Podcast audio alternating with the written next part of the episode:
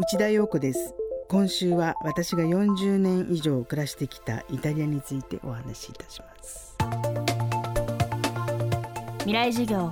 今週の講師はジャーナリストの内田陽子さん。イタリア暮らしは40年以上。現地のニュースや情報を日本に届ける通信社を長年切り盛りしてきました。ニュースからこぼれたイタリアの素顔は内田さんの精緻な文章で極上のエッセイに。代表作「ジーノの家」は日本エッセイストクラブ賞などを受賞しました。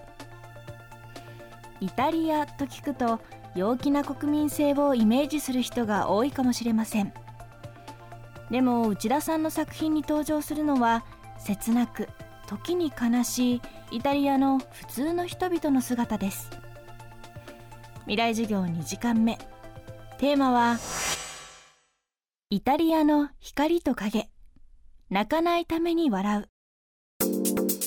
私はそのイタリアとかスペインとか日本とかに限らずすごく明るい人すごくたくさんしゃべる人初対面から。でいつも笑ってる人と会うとあこれは暗い人だなっていう何かあるなっていうふうに大体考えますよね。まあ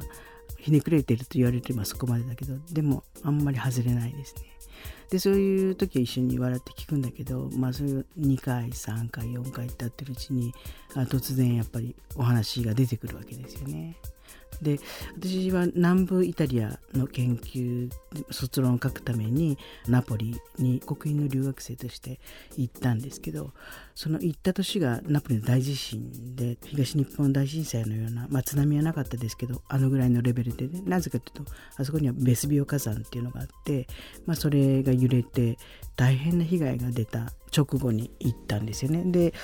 そのナポリで、まあ、みんな本当に大変で。でもイタリア人が思う明るいイタリア国民っていうので筆頭に上がるのは多分ナポリの人たちだと思うんです。彼らが思ってもね。で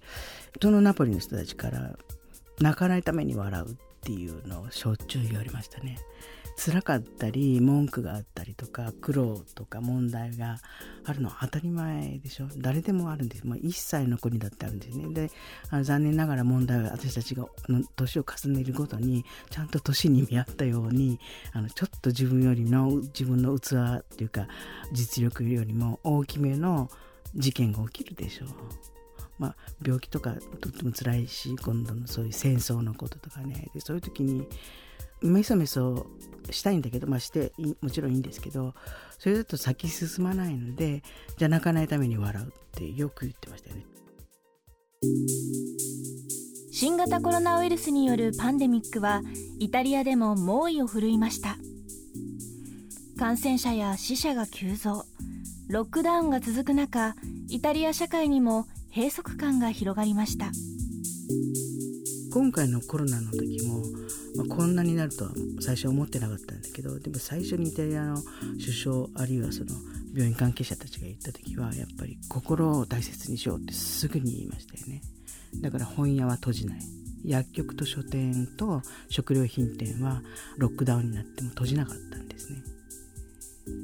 それは心を守るため。でもイタリアはそんな読書人口日本と同じで少ないです。一生に一冊しか読まないっていうアンケート結果もあるぐらいでね。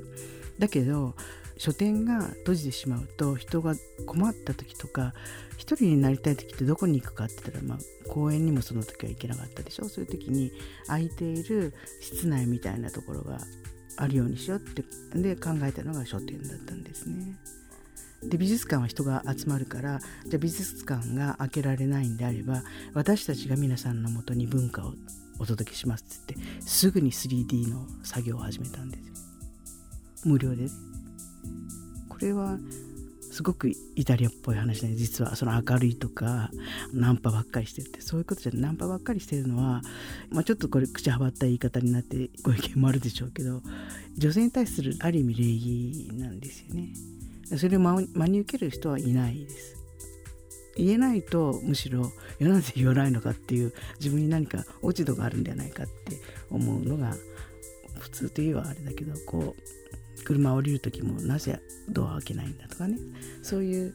男性としてあるいは強い